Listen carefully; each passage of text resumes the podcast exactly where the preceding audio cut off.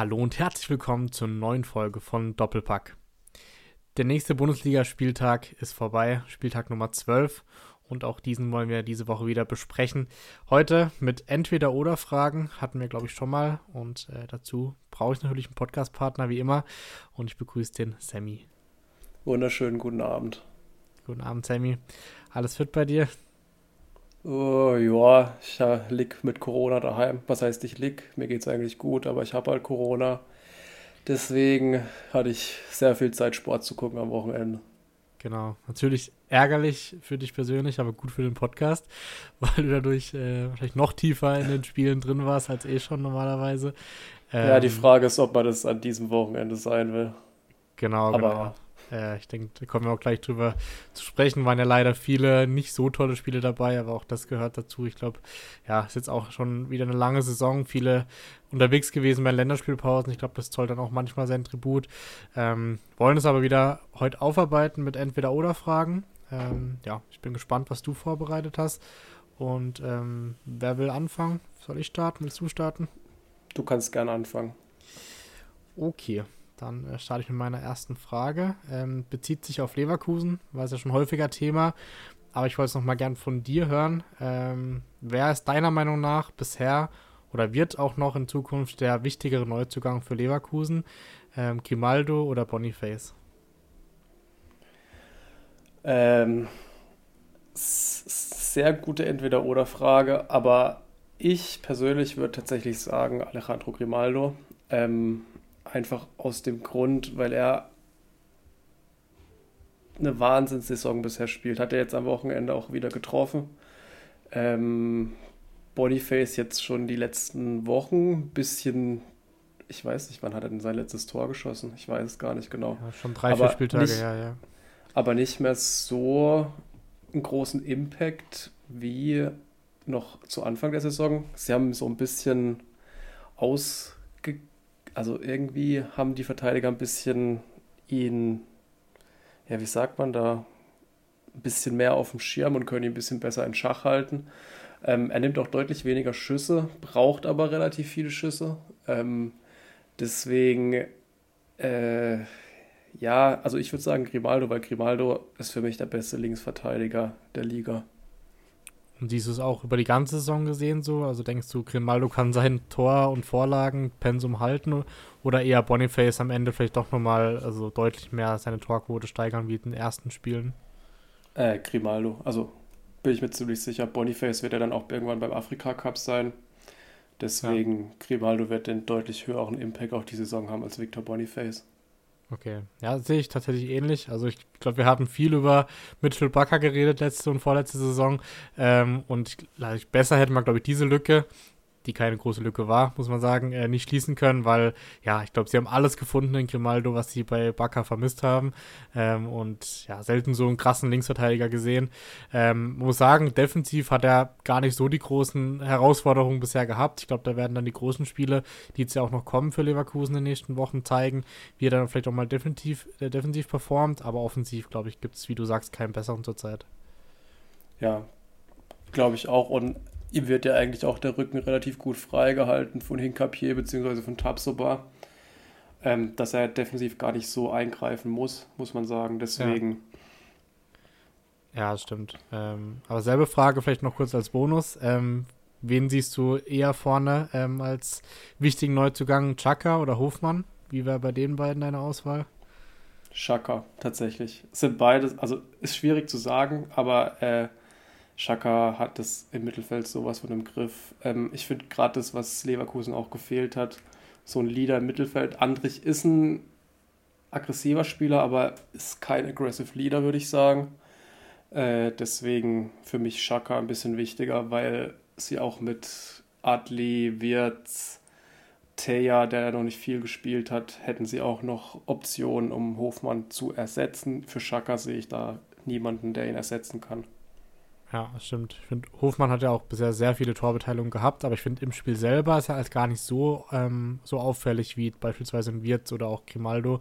Ähm, von dem her finde ich Chaka da auch, äh, ja, vielleicht noch die wichtigere Säule. Ähm, aber wir können auch gerne auf Spiel noch drauf eingehen gegen Bremen. war ja, glaube ich, ein sehr, sehr einseitiges Spiel. Also ähm, da kam ja sehr, sehr wenig von Bremen und war ein typisches Leverkusen-Spiel eigentlich von dieser Saison, oder? Ja, alles im Griff. Also Bremen hatte eigentlich wenig Chancen, ein Schuss aufs Tor insgesamt.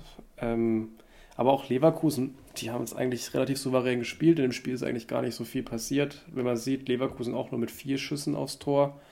Ähm, das 1-0 entsteht durch ein Eigentor von Demann, der ein bisschen verunglückter Erklärungsversuch nach einer Flanke von links. Ähm, dann ist 2-0 durch Frimpong äh, in der 42. Minute vor der Pause und da war das Spiel dann eigentlich auch schon rum. Ähm, Hinkapier Hereingabe, geht durch alle durch und Frimpong steht dann so wie so oft am langen Pfosten und knallt den dann rein. Ähm, und 3-0 dann ein Bremer Ballverlust im Mittelfeld und Grimaldo aus spitzem Winkel. Ja, überragend, überragende Schusstechnik. Ähm, deswegen, also der Sieg war eigentlich nie gefährdet und Bremen, ich kann mich nicht daran erinnern, dass sie mal über der Mittellinie waren. Ja, das sagt schon einiges. Ähm, noch kurze spontane Frage. Wer ist der bessere Außenverteidiger, Grimaldo oder Frimpong? Puh, schwierig. Ich sag Grimaldo. Ja. Ich glaube, aktuell sind Aber ich könnte jetzt nicht sagen, warum. Also, ja. die haben, sind ähnliche Spielertypen, aber beide geben der Mannschaft nochmal was komplett anderes. Also, deswegen finde ich schwierig zu bewerten, aber ich gehe davon aus, dass sie beide nächstes Jahr nicht mehr für Leverkusen spielen werden. Ja, kann gut sein, wäre extrem schade. Ähm, wobei überleg mal, sie werden irgendwie Erster oder Zweiter, wo es ja sehr gut aussieht und spielen dann Champions League. Wäre vielleicht schon mal Argumente, sie beide zu halten. Aber wird sehr schwer, ja, gerade bei Frimpong, wo ja auch häufiger schon glaub, Wechselgerüchte da waren. Wenn Xabi Alonso bleibt, bleiben die zwei. Wenn ja. nicht, dann geht Jeremy Frimpong zu Chelsea und Grimaldo zu Real. vielleicht, ja. Wenn Real Davis nicht bekommen sollte, wäre Grimaldo vielleicht auch eine Option. Ja, ist halt die ältere Variante, sage ich mal. Aber ich sehe Grimaldo tatsächlich im Moment auch vor Davis. Also. Ja. So wie er aktuell spielt auf jeden Fall, ja. Und ähm, ich glaube, Leverkusen für einen ablösefreien Transfer machen sie dann nochmal gut Geld mit. Ja, ja. Also das weiß man jetzt schon, der Transfer ist echt eingeschlagen. Ähm, aber ich glaube, so viel mehr muss man gar nicht zum Spiel sagen. Wie du gesagt hast, sehr einseitig gewesen. Ähm, und Leverkusen souverän Platz 1 mit 34 Punkten nach 12 Spieltagen, haben schon diverse Rekorde geknackt, ähm, was die Bundesliga angeht. Also für die läuft es richtig. Ähm, wenn du willst, kannst du gerne mit deiner ersten Entweder-Oder-Frage anfangen. Äh, ja, kann ich gern machen. Hat zwar nicht direkt was miteinander zu tun, aber es hat auch, also ähm, die beiden Entweder-Oders haben nichts miteinander zu tun, aber es war trotzdem beides für dich sehr kurios. Ähm, ich will wissen, was kurioser war, das Eigentor von Demann, was ja so nicht so häufig vorkommt, oder der Kreuzbandriss von Dr. Felix Brüch in Frankfurt. Ich hätte fast noch gesagt, das Eigentor von Stuttgart äh, war noch kurioser. Das äh, war auch sehr kurios, ja. Ja, ja. ja. Ähm, ja, also ich, ich, erinnere, ich erinnere mich nicht, schon mal einen Kreuzbandriss vom Schiri mitbekommen zu haben beim Spiel. Also gab es bestimmt schon mal irgendwann, aber ich erinnere mich nicht dran. Ähm, auch krass, dass er noch weitergespielt hat in der ersten ja. Halbzeit so. Aber ja, wahrscheinlich das Außergewöhnlichere war schon noch der Kreuzbandriss, vermutlich. Ja, denke ich auch. Also das Eigentor von Demann war halt, der wusste nicht, was er machen soll. Ähm, hat dann das denkbar Schlechteste gemacht. Und der Kreuzbandriss von Dr. Felix im Rekordspiel natürlich extrem bitter. Aber in der Szene, finde ich, hat man das schon gesehen. Ähm, rutscht ja so ein bisschen weg und dann sein Fuß bleibt stehen, sein rechter, und das Knie geht halt weiter. Und da hat man, finde ich, schon gesehen. Also es sah schon sehr nach Kreuzbandriss aus. Ich weiß nicht, konntest du es live im Stadion verfolgen? Ähm, also ja, ich war zu weit weg, um es richtig zu sehen. Also ich habe äh, mhm. dann auch nicht sehen können, ob es ein Kreuzbandriss ist. War nur ein bisschen Verwirrung, warum es plötzlich dann Pause gab oder hat sich dann, der Anpfiff hat sich dann verzögert ähm, von der zweiten Halbzeit um fünf Minuten. Ähm, wo dann auch äh, ein bisschen komisch war, warum nicht direkt gewechselt wurde beim Schiri, aber ja, kommt natürlich nicht so oft vor. Und ich denke mal, dass Brüch auch gerne weitergemacht hätte, gerade weil es sein Rekordspiel war. Ja, definitiv war ja eh, also aus meiner Sicht fand ich ein sehr komisches Spiel, weil ähm, es war ja gar keine Stimmung so richtig im Stadion. Ähm, nur Stuttgarter, hat man so richtig gehört. Ähm, weil der Block ja auch relativ lang leer war dann. Irgendwann sind dann die Ultras gekommen. Ähm, ich kann gar nicht genau sagen, was jetzt genau war. Irgendwie Gewalt von der Polizei, Gewalt von den Ultras, irgendwie eine Mischung aus beiden. Das war irgendwie eine kuriose Szene da in Frankfurt. Genau, ich also ich war ja, ich war ja vor Ort, habe es dann live mitbekommen. Ähm, war am Anfang auch große Verwirrung, aber nach und nach hat man immer so ein bisschen ein paar Informationen bekommen. Ähm, scheinbar, also natürlich sind alles, steht da auch Aussage gegen Aussage, die Ultras sagen was anderes als die Polizei, logischerweise. Ähm, wurde ein, ein Ultra kontrolliert oder sollte kontrolliert werden von einem Ordnungsdienst, ähm, um sein Ticket vorzuzeigen. Und bei den Ultras ist eigentlich, glaube ich, so ein ungeschriebenes Gesetz, dass sie ihre Tickets nicht zeigen müssen, ähm, je nachdem. Und da kam es dann scheinbar zu, zu Auseinandersetzungen und dann wurde die Polizei gerufen und das hat dann ziemlich schnell eskaliert. Ähm, und dann ging von beiden Seiten aus halt Pfefferspray ähm, ja, Schlagstöcke, aber auch äh, Wurfgeschosse, die von Ultras geworfen wurden. Also ähm, scheinbar sehr harter Polizeieinsatz, aber natürlich sind da auch die Ultras definitiv nicht unschuldig. Und das hat, hat dann dazu geführt, dass sie eben zuerst komplett ähm, verweigert haben, wieder zu kommen ins Stadion, sind dann doch noch gekommen, aber die ganze Zeit die 90 Minuten gesessen, haben keinen Mucks von sich gegeben, alle Fahnen abgehangen und keinen Support für die Mannschaft gegeben, was dann natürlich für den Verein, für die Mannschaft sehr schade war, weil in dem Fall haben sie dann eher der, dem Team geschadet und weniger äh, dann der Polizei, weil denen ist ja egal, ob sie jetzt dann äh, weiter supporten oder nicht.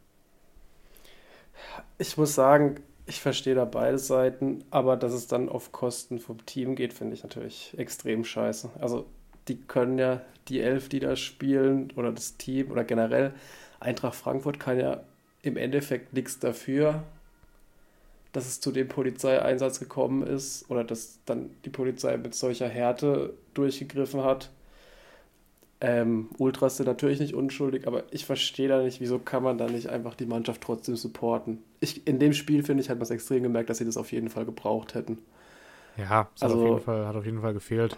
Ähm, also klar, ich will das auch gar nicht schönreden, weil da wurden auch viele Ordnungsdienste ähm, verletzt, zum Beispiel, was halt überhaupt nicht geht, weil ich meine, die machen einfach nur ihren Job dort, ähm, auch unabhängig von der Polizei. Und von dem her aber klar, für die Mannschaft und für das ganze Stadion war es extrem schade, weil es war das erste Mal, dass Vollauslastung gewesen wäre, also 58.000 mit dem neuen Ausbau. Und da waren, glaube ich, alle, haben sich stark gefreut auf das, äh, auf das neue Stadion sozusagen mit, dem, mit der kompletten Auslastung. Und dann war einfach, ja, außer von den Stuttgart-Fans halt gar nichts zu hören. Ja, und ich muss sagen, ich habe mich auf das Spiel extrem gefreut. Ich fand, es war seit langem mal wieder ein gutes 18.30-Spiel im Vorfeld und das beste Einzelspiel eigentlich diese Woche. Aber ähm, gerade in der zweiten Halbzeit finde ich, da ging auf beiden Seiten eigentlich nichts. Und das hat auch, glaube ich, mit der Unterstützung zu tun gehabt. Kurz zum Spielfilm vom Spiel.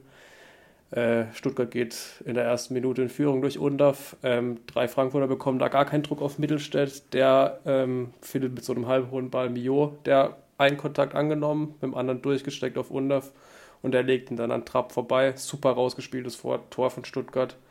Ähm, und Undaf, der äh, empfiehlt sich so ein bisschen für die Nationalmannschaft, habe ich so das Gefühl. Dann 1-1, äh, ein Eigentor von Anton, eine abgefällte Flanke von Philipp Max. Nübel sieht da nicht gut aus, aber kann wahrscheinlich nichts machen, weil die Flanke einfach länger und länger wird. Und dann kurz vor der Halbzeit dann 2-1 durch Undaf, eine klasse Flanke von Mittelstädt und Undaf köpft den dann rein. Ähm, in der zweiten Halbzeit lassen dann Silas und Girassi eigentlich die Entscheidung liegen. Hätte auch gut und gerne höher ausgehen können für Stuttgart in der zweiten Halbzeit. Wobei Frankfurt in der ersten Halbzeit eigentlich dann ein bisschen am Drücker war nach dem Tor. Aber in der zweiten Halbzeit dann überhaupt keinen Druck mehr aufs Tor von Alexander Nübel bekommen hat. Ja, also Frankfurt hätte definitiv noch ein, zwei Tore mehr machen müssen in der ersten Halbzeit. Ich glaube, da waren es 13 zu 3 Torschüsse, aber dann 1 zu 2 für Stuttgart. Ähm, also da wäre viel, viel mehr drin gewesen und dann aber auch, also ich war feste Überzeugung, dass sie nochmal zurückkommen in der zweiten Halbzeit, weil ich dachte, okay, sie haben sehr dynamisch gespielt, aber da kam wirklich sehr, sehr wenig in der zweiten Halbzeit, wie du sagst und dann war es am Ende dann auch in dem, demnach ein verdienter Sieg von Stuttgart. Ähm, welches Eigentor fandest du denn kurioser, also das von, das von Anton oder das von Demann? Das von Demann, weil Anton konnte eigentlich nichts dafür. Er will ja den Ball blocken, kriegt ihn dann an den Schädel Klar, aber so war es war schon sehr, sehr weit weg vom Tor. Ja, aber ich glaube, also der ist ja dann auch relativ hoch abgesprungen von Anton und wird dann immer länger und länger und ja. also schon kurios. Ich glaube, aber äh, ähm, so mit so Toren nach Flanken. Ich glaube, Philipp Kostic war da ja Spezialist, deswegen kennen sie sich da in Frankfurt so ein bisschen aus. Wobei Kostic es eigentlich immer äh, absichtlich gemacht hat. Äh, was ich ein bisschen kurios finde, dass Philipp Max plötzlich wieder so viel, so eine große Rolle bei den Frankfurtern spielt. Ich finde, er war auch einer der auffälligsten jetzt im letzten Spiel, zumindest in der ersten Halbzeit. Hat sich dann zwar verletzt, aber ähm, war ja eigentlich auch aus Conference League Kader komplett rausgestrichen. Ja, das ist echt, also freut mich für ihn. Äh, wir hatten ja, glaube ich, auch drüber geredet, wo er nicht nominiert wurde für den Conference League Kader. Aber ich gehe stark davon aus, weil die dürfen jetzt ja auch nachnominieren für die, für die K.O.-Phase dann, dass er da auf jeden Fall nachnominiert wird. Äh, gerade mit der Leistung ist er äh, im Moment ja sogar vor Kunku. Und ja, also blüht aktuell echt wieder ein bisschen auf. Ja, bei Stuttgart muss man sagen, äh, Hiroki Ito hat sich eine Muskelverletzung zugezogen, für den ist die Saison beendet. Also zumindest die Hinrunde beendet. Ich weiß nicht genau, ob er dann zum Asien Cup fliegen wird. Ich gehe mal davon aus. Aber natürlich auch extrem bitter, weil es ein extrem wichtiger Spieler für die Stuttgarter ist. Ähm, genau. Das eigentlich mal zu dem Spiel. Ja, ich habe auch gerade noch eine passende Entweder-Oder-Frage äh, zu dem Spiel. Ähm, so, zu einer Personalie von dem Spiel. Und zwar, ähm, wo spielt Seru Girassi nächste Saison oder zur Rückrunde besser gesagt? Äh, beim VfB Stuttgart oder im Ausland? Zur Rückrunde Stuttgart. Mhm. Ähm, und dann nächste Saison Premier League. Weiß ich, wer so prädestiniert, so Aston Villa, West Ham, irgendwie Echt, sowas. Denkst Brighton, du? Also ich glaube, dass, er, dass er ein Regal höher greifen würde, oder? Chelsea kauft auch immer gern ein, aber die ah. sind für mich kein Regal höher mehr, deswegen. Ich glaube, Newcastle ist gerade wieder auch im Rennen und AC Milan, die beiden Namen. Ja, ja für Milan wäre es eigentlich ein Top-Stürmer. Also könnte ich mir gut vorstellen, weil Giroud ja jetzt auch nicht mehr der Jüngste ist. Dahinter haben sie niemand so richtig. Okafor vielleicht, aber der ist ein anderer Spielertyp. Aber ich, also wenn Premier League kommt, ein Premier League Club, dann, ja, weiß nicht. Nottingham war ja im Gespräch, wobei das wäre ein Regal zu niedrig, finde ich. Ja. Ja, ich denke auch, wenn er wechselt, dann zum Top-Club und für eine hohe Ablösesumme, wobei, wenn er im Sommer wieder seine, ähm, seine Klausel hat, dann doch nicht so hoch wahrscheinlich. Ähm, aber denkst aber du, er bleibt denk, zur Rückrunde noch da? Ja, er hat den Afrika Cup noch zu spielen. Ähm, und dann glaube ich nicht, dass ihn jemand kaufen wird für 30 Millionen. Ja. ja. Weil er verpasst ja dann auch die komplette Wintervorbereitung bei dem Team. Ich glaube schon, dass es dann, weiß nicht, vielleicht mit einem Vorvertrag oder so vor, weiß, ja, weiß nicht, Chelsea, Nicolas Jackson ist da jetzt auch nicht der Top-Stürmer, vielleicht wäre das auch was, aber ja, ja schwierig sogar, zu sagen könnte der Afrika Cup sogar Stuttgart ein bisschen retten sozusagen. Klar, er fehlt ein paar Spiele, aber mit, mit Guinea wird es auch nicht so weit kommen vermutlich. Ähm, und dann, wenn es ihn rettet, dass er da bleibt, glaube ich, sind die Stuttgarter happy, wenn er noch die ganze Saison auf Torjagd gehen kann. Und sie haben ja mit Dennis Undorf keinen schlechten Ersatz, muss man dazu sagen. Ja, das stimmt. Ich bin mal gespannt, wenn beide topfit sind, ob sie dann weiter mit Doppelspitze spielen. Ja, ich denke schon. Ich denke, der Kandidat, der rausrotieren wird, wird dann JB Leveling. Ja. Insofern ähm, glaube ich, dass Mio dann nach außen schiebt und äh, Girassi zu Undaf nach vorne. Ja, wahrscheinlich schon. Ja, bin gespannt. Dritter Platz, 27 Punkte nach 12 Spielen. So langsam wird meine Prognose knapp, dass die nicht auf den einstelligen Tabellenplatz kommen. Ähm, ich glaube, davon kann ich mich so langsam verabschieden. Aber, und ich hatte sie als Überraschung der Saison. Also. Ja, das sind sie bisher definitiv. Ähm, gut. Willst du weitermachen mit deiner nächsten Entweder-Oder-Frage? Äh, ja, und da habe ich ähm, die Frage kann man jetzt anders formulieren. Ich weiß nicht, was besser passt. Welches war der fatalere, beziehungsweise der Elfmeter-Fehlschuss, der sich mehr angedeutet hat? Robin Knoche oder Ayman Barkok? Ähm, ich muss sagen, Barcock habe ich nicht gesehen, Knoche habe ich gesehen. Ähm, aber bei Knoche, wo ich wusste wirklich, also wenn du, wenn du fragst, welcher sich mehr angebahnt hat, ich war mir zu 100% sicher, dass äh, Knoche verschießt. Also es hat einfach so perfekt in die komplette Saison von Union Berlin bisher gepasst. Ähm, und deswegen, ich habe vorher gesagt, er verschießt und so kam es dann auch. Also würde ich definitiv mit Robin Knoche gehen, aber ich weiß nicht, was bei Barcock äh, noch war, ähm, warum er auch fatal gewesen sein könnte. Also erstens für Mainz halt fatal, weil sie da unten drin stehen und das wäre ein wichtiges Tor gewesen. Ja. Und zweitens, warum ich das eigentlich auch mit reingenommen habe, ähm, ich hätte in der Situation niemals Ayman Barkok schießen lassen. Und da würde ich Jan Sievert auch einen Vorwurf machen. Ayman Barkok hat so einen Scheiß zusammengespielt. Also wirklich, der hat ein Horrorspiel gehabt bis zu dem Zeitpunkt. Und dann lässt er ihn den noch den Elfmeter schießen. Und ich habe davor, wusste ich, dass Ayman Barkok diesen Elfmeter nicht reinmacht. Wer wäre dann noch auf dem Platz gewesen, wo schießen hätte können? Weil Ajork, glaube ich, ist ja keine Ja, Ajork ist auch nicht äh, der beste Elferschütze. Ich hätte Marco Richter schießen lassen. Der hätte dann auch noch die zwei Freistöße an die Latte geknallt. Ich glaube, der hätte auch den Elfmeter einfach in die Mitte geknallt. Ja, ja. Ja, im Nachhinein weiß, wenn man trifft, dann sagt keiner was, aber so kann man natürlich dann drüber reden, wenn man, wenn sie schon angedeutet hat mit einem schlechten Spiel von ihm. Ja, also der war wirklich auffällig der schlechteste bei den Mainzern.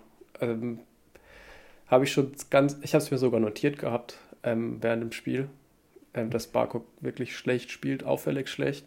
Und dann tritt er zum Elfmeter an und ich habe vorher habe ich mir gedacht, niemals trifft er. Also. okay.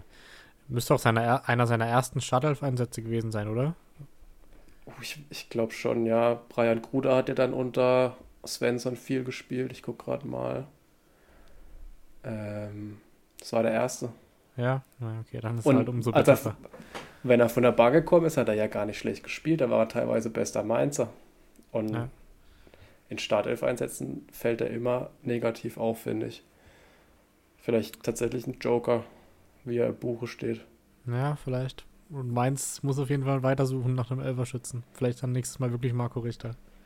Oder Edemilson Fernandes sehe ich da auch. Aber, Aber hat, er nicht, hat, er nicht, auch schon mal verschossen diese Saison, deswegen darf er nicht mehr schießen? Ah, kann, ich glaube nicht, oder? Ich, ich weiß es gar nicht. Ich dachte, vor Jorg hat er verschossen, ich bin mir gar nicht sicher. Ähm, aber ja, ich äh, glaube, zwei Ergebnisse, wo na, bei, alle vier Mannschaften, glaube nicht so mitleben konnten oder nicht so viel gebracht haben, oder wie siehst du es? Union, finde ich, konnte noch am besten damit leben, weil es ein spätes Tor war. Ich weiß nicht, vielleicht gehen wir kurz auf die Spiele ein. Mit welchem willst du beginnen? Gern mit Union. Mit Union, okay. Ähm, also, Union hat eigentlich gar kein schlechtes Spiel gemacht. Ähm, waren eigentlich auch die bessere Mannschaft, gehen dann in Rückstand durch einen Elfmeter von Demirovic. Da kann man auch drüber reden, was sich Robin Gosens dabei gedacht hat, ähm, da so in den Zweikampf zu gehen. Klar, er trifft den Ball, aber im Ansatz hat man gesehen, dass er Arne Engels umrauen wird. Also auch generell ein bisschen übermotiviert, was Robin Gosens da gezeigt hat. Ich weiß nicht, ob er mit dem Abschiedskampf nicht so klar kommt, aber also für mich war er komplett übermotiviert in diesen Zweikampf gegangen. Ja. Und dann ähm, Iago gegen Trimmel gibt es dann auch Elfmeter eben, der angesprochene Elfmeter den Knoche verschießt. Vorher kann man auf Foul von Behrens entscheiden, finde ich schwierig. Pedersen geht auch leicht zu Boden. Finn Dahm hält den auch gut, also der Elfmeter war gar nicht mal schlecht geschossen von Knoche. Aber ähm, Finn Dahm hält den auch gut. Und ja, auch da davor habe ich gedacht, den trifft er, glaube ich, nicht. Ähm, und in der 88. oder 89. Minute trifft dann Kevin Volland, der ein gutes Spiel gemacht hat, viel unterwegs war. Ähm, war ein Freistoß von Juranovic. Ähm, Knoches Kopfball wird dann abgefälscht von Udokai, fällt vor die Füße von Volland und der knallt ihn dann rechts unten ins kurze Eck zu dem Spiel vielleicht noch zu sagen, ähm, heute kam raus, wer dann, oder gestern kam raus, wer der neue Trainer von Union Berlin sein wird. Nenad Bielica, ähm, muss ich ehrlich gesagt sagen, habe ich davor noch nie gehört. Äh, ich kenne Bielica, aber der hat früher NBA gespielt, ähm, war jetzt nicht, war relativ groß und breit. Ähm, äh, Nenad Bielica hat früher mal bei Kaiserslautern gespielt, glaube ich. Ähm, war vorher Trainer bei Trabzon, ähm, davor Osijek und Dynamo Zagreb. Hat eigentlich ganz gute Statistiken, muss ich sagen. Aber ähm, interessant auch, dass er eher Viererkette spielen lässt. Ähm, ich bin gespannt, wie sich das dann nächste Woche rauskristallisiert. Beziehungsweise am Mittwoch spielen sie Champions League, oder? Ja, ich glaube ja nochmal gegen Prager, oder?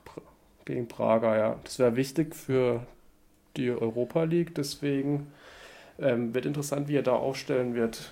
Äh, könnte ja. mir vorstellen, dass Union tatsächlich aus einer Viererkette dann aufbauen wird und auch damit verteidigen wird. andere Kandidat wäre ja Raoul gewesen. Das wäre wahrscheinlich die wesentlich filigranere Lösung gewesen. Ähm, so ja, hört es für mich so ein bisschen an, als würden sie halt einen sehr kämpferischen Trainer wollen, um einfach den Abstiegskampf anzunehmen, der jetzt nicht unbedingt den schönsten Fußball spielt, was ich hier so gelesen habe. Ich habe ihn natürlich auch davor nicht gekannt. Ähm, aber klingt für mich schwer nach Ab Abstiegskampf und wenig nach jetzt irgendwie noch Ambitionen nach oben zu haben, ehrlicherweise. Aber fällt dir jetzt bei Union Berlin ein Spieler ein, der ein schön Spieler ist? Jetzt mal ehrlich. Ja, so Geraldo Becker oder so, oder Klar, also. Ja, weil ich auch eher ein Konterstürmer zum Beispiel. Also Schönspieler. Aronson eigentlich, aber der spielt ja kaum. Aronson, Juranovic würde ich da noch reinwerfen, aber sonst. Ja. Also passt eigentlich zur Mannschaft. Also. Ja, denke ich auch. Ja, wobei ich Raoul eigentlich auch gerne in der Bundesliga wieder gesehen hätte. Ja, wer weiß, vielleicht wird da ja noch ein Platz frei irgendwo. Ja, Raoul gegen Xabi Alonso wäre auch ein cooles Trainerduell. ja, ich glaube aber, das gibt's nicht. Also dafür ist Xabi Alonso zu schnell weg. Ja, ja vermutlich schon.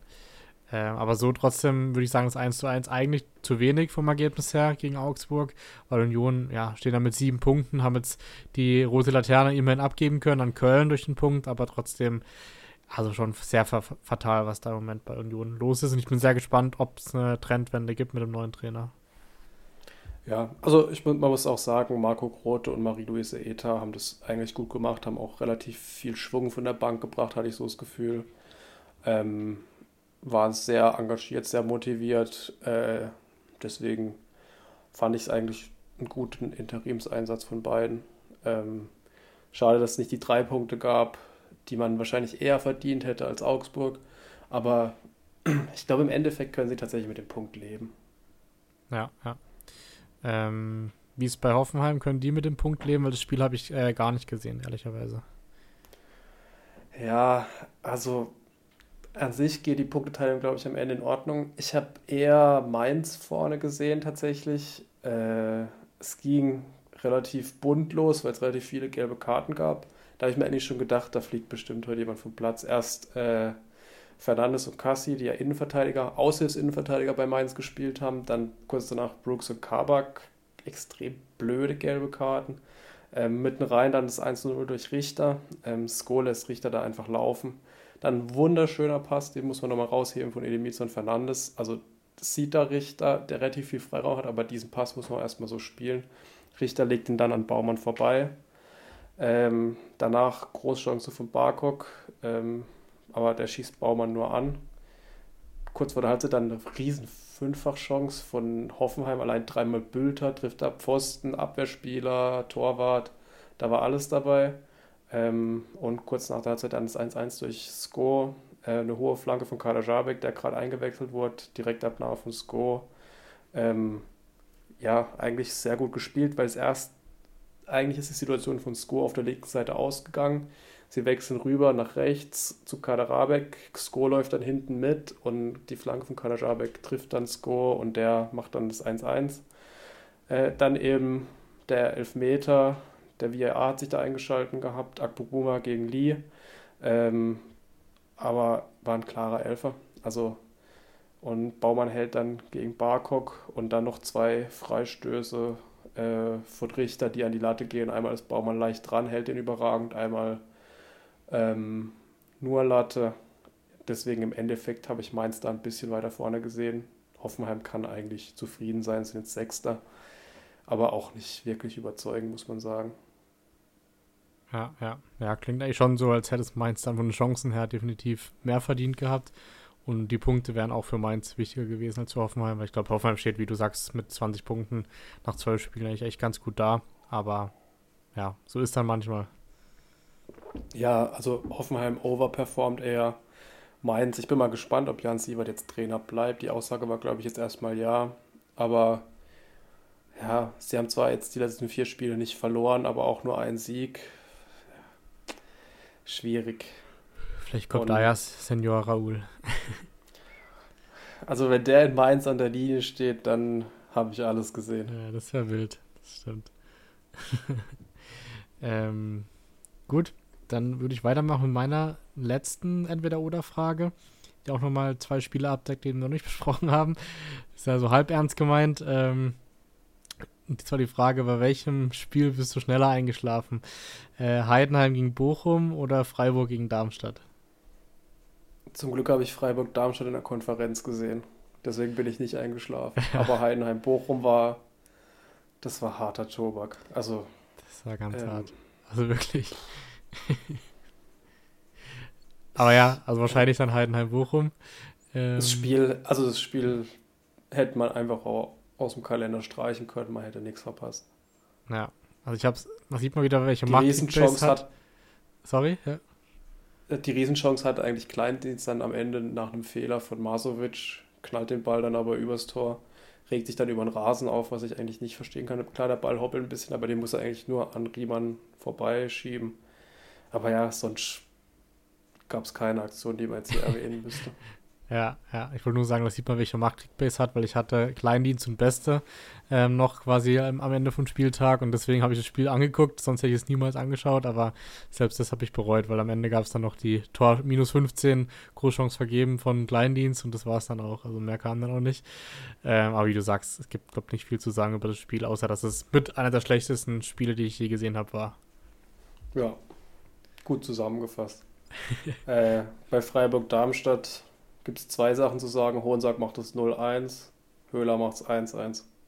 Das war's. Gab es auch sehr wenig Chancen, oder? Die Konferenz war selten auch beim Spiel.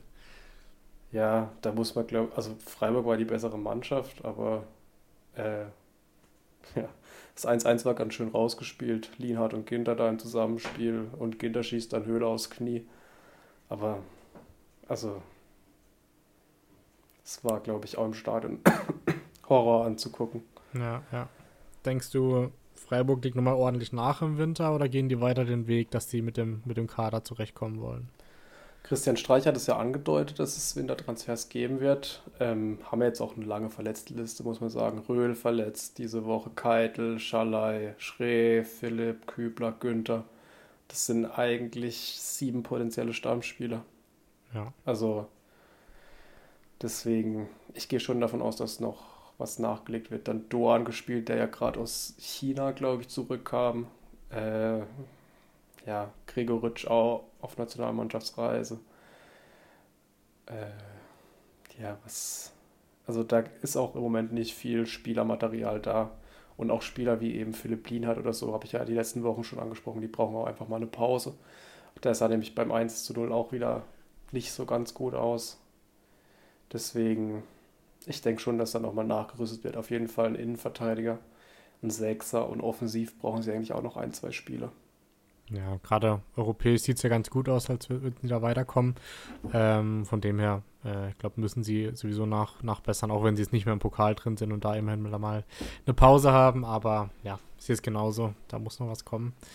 Ähm, willst du da weitermachen mit deinen letzten Entweder-Oder-Frage? Ich glaube, zwei, drei Spiele haben wir noch, die wir noch thematisieren könnten. Ja, ich deckt mit meiner eigentlich nur eins ab. Ähm, was war verantwortlich für den Dortmunder Sieg gegen Gladbach? Gladbacher Totalversagen oder die Dortmunder Moral, die so oft angezweifelt wird? Also ich würde sagen, in dem Fall sogar die Dortmunder Moral, weil nach so einem schnellen 0 zu 2 und einer sehr schwachen Leistung zu Beginn so schnell und so gut zurückzukommen, sehe ich dann eher moralmäßig. Ähm, klar, da gehört natürlich auch das Gladbacher der Einbruch mit dazu, aber ich würde in dem Fall die Dortmunder mal loben und sagen, okay, das habt ihr stark gemacht und seid gut zurückgekommen. Ja, sehe ich genauso. Vor allem, wen ich da extrem loben will in dem Spiel, und ich habe den auch schon öfters kritisiert, aber Marco Reus hat einen wunderbaren Auftritt hingelegt in dem Spiel. Ich ja. habe den, glaube ich, noch nie so kämpfen sehen und so motiviert gesehen wie in dem Spiel. Also vor dem 1 zu 2 von Sabitzer. Balleroberung gegen Kone, glaube ich, leitet dann den Konter ein, brannt dann mit der Flanke auf Sabitzer und genauso vom 3-2 von Bino Gittens ähm, vertändelt Kone wieder den Ball. Reus holt ihn sich ähm, und Bino Gittens macht dann das 3 zu 2. Ähm, da kann man noch drüber diskutieren, ob Reus dann Moritz Nikolas die Sicht nimmt. Für mich war es passives Abseits. Also das wird auch schon manchmal abgepfiffen. Ich weiß nicht, wie du es siehst, aber äh, ja, für mich kann, kann man es auch pfeifen. abpfeifen. Ja. Definitiv, ja. Da hätte sich auch niemand beschweren können. Ja. Aber Auf der anderen Seite, Nikolas wäre sowieso nicht an den Ball gekommen. Deswegen, ja, schwierige Situation. Gladbach ist eigentlich ganz gut ins Spiel gekommen. Eben äh, das 1 zu 0 durch Rocco Reitz. Es ist von Alassane Player. Klasse Pass ins Zentrum. Man muss aber auch sagen, Dortmunds Kette stand Horror. Also Sabitz hat sich mit Reiz in die Kette fallen lassen. Dadurch wird für Player im Zentrum frei. Can steht bei, äh, ich weiß gar nicht, wer es war. Ich glaube, Netz. Äh, zumindest steht er eigentlich auch schon bei No Gittens. Can steht da komplett falsch und Sabitzer verliert den Reiz aus den Augen. Player mit einem super Ball. Reiz finisht es dann. Das 2-0 dann durch Kone. Ein zweiter Ball nach einem Eckball. Keiner geht dann auf Kone drauf. Hummels und Sabitzer zu passiv. Ähm, und Kone knallt den dann auch richtig schön ins lange Eck. Generell muss man sagen, Manu Kone hat 30 Minuten überragend gespielt. und dann, ich habe wirklich gedacht, jetzt so langsam kommt er wieder in Fahrt und dann 60 Minuten zum Vergessen für ihn. Äh, eben Sabitzer dann mit dem 2 zu 1, wie gerade erklärt. 2-2 dann direkt danach durch Füllkrug, ein Chipball von Benzebaini, Bino Gittens, der auch ein super Spiel gemacht hat, legt den ab. Füllkrug dann mit einer Direktabnahme, ich weiß nicht, ob er den so wollt, wenn er ihn so wollt, war es Weltklasse.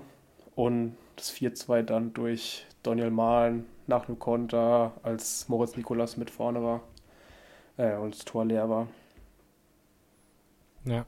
Denkst du, es könnte so ein bisschen Dortmunder Trendwende sein, was die Bundesliga angeht? Ähm, oder war das jetzt mal eine Eintagsfliege, dass sie so Moral bewiesen haben und zurückgekommen sind? Also ich könnte mir schon vorstellen, dass es eine Trendwende war, weil man jetzt auch gesehen hat, was mit einem klassischen Außenspieler zum Beispiel, wie Bino Gittens ist, funktioniert, weil der macht Brandt und Reus im Zentrum extrem Platz, dass die mehr Spielraum haben, was sie auch brauchen. Ähm, sieht man auch in der realtaktischen Ausstellung gegen Stuttgart und Bayern. Ähm, ich weiß gar nicht, wer dabei war, Malen oder Adeyemi. Die haben sich auch sehr im Zentrum orientiert und Bino Gibbons hat sich jetzt wirklich sehr, sehr links außen orientiert, sodass die in der Mitte ein bisschen mehr Spielraum hatten. Ich glaube, das hat Dortmund auf jeden Fall geholfen.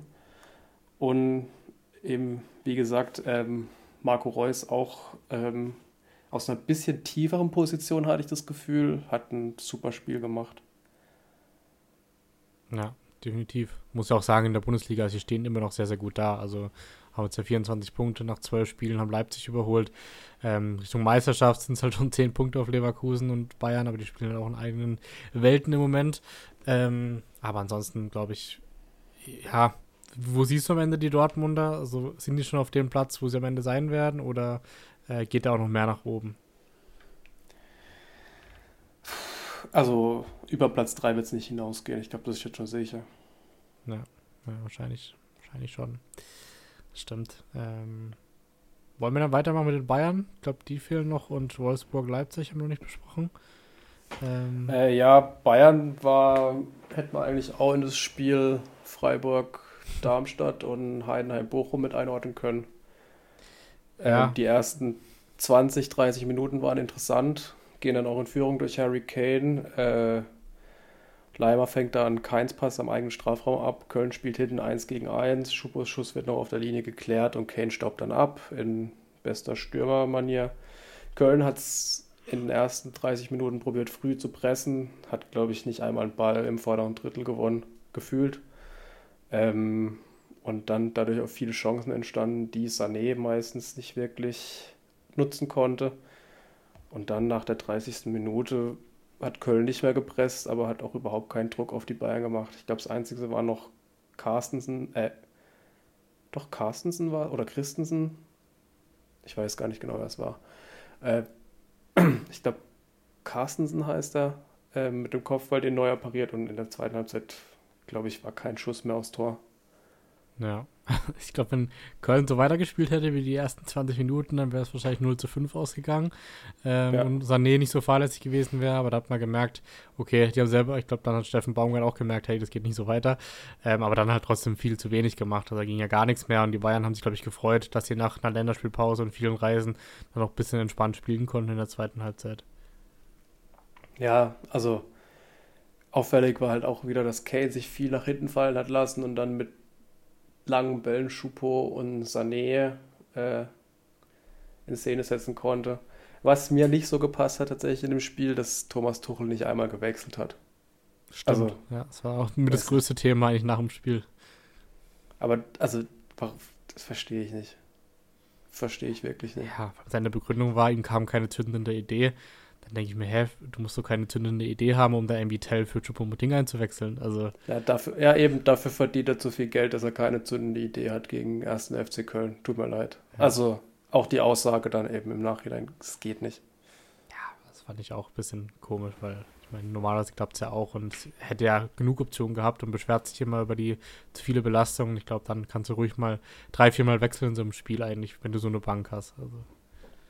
Ja, also weiß nicht, ob Thomas Tuchel der richtige Mann für Bayern ist, aber ja, Ergebnis Fußball.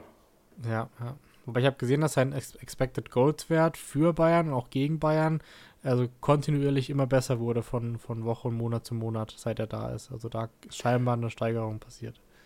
Ja, defensiv hat er sich auf jeden Fall stabilisiert, muss man sagen. Ähm, offensiv lebt das Bayern-Spiel, finde ich, im Moment von vielen zündenden Ideen von Leroy Sané. Ja. Ähm, aber zum Beispiel auch gegen Saarbrücken, da war ja, ging ja auch offensiv überhaupt nichts. Ähm, ja, ich weiß nicht ob das so lange gut geht mit Thomas Tuchel. Ja, abgerechnet wird dann eh wieder im März, April, Mai, wo dann die entscheidenden Spiele kommen. Ähm, aber bin gespannt. Ähm, eine Mannschaft, die aber noch sehr überrascht hat, finde ich, und sehr heimstark ist diese Saison, äh, ist der VfL Wolfsburg. Gewinnen überraschend 2 zu 1 gegen Leipzig. Äh, wie hast du da das Spiel gesehen? Ja, das sind die tollen Fans in Wolfsburg, glaube ich. Deswegen sind sie so heimstark, weil da immer so viel los ist. Ja, irgendwas muss es sein, ich weiß auch nicht. Oder weil es so ruhig ist, da können sie besser kommunizieren. Stimmt. äh, aber ja, ähm, Wolfsburg entwickelt sich zum Leipziger Angstgegner. Haben sie auch aus dem Pokal rausgeworfen.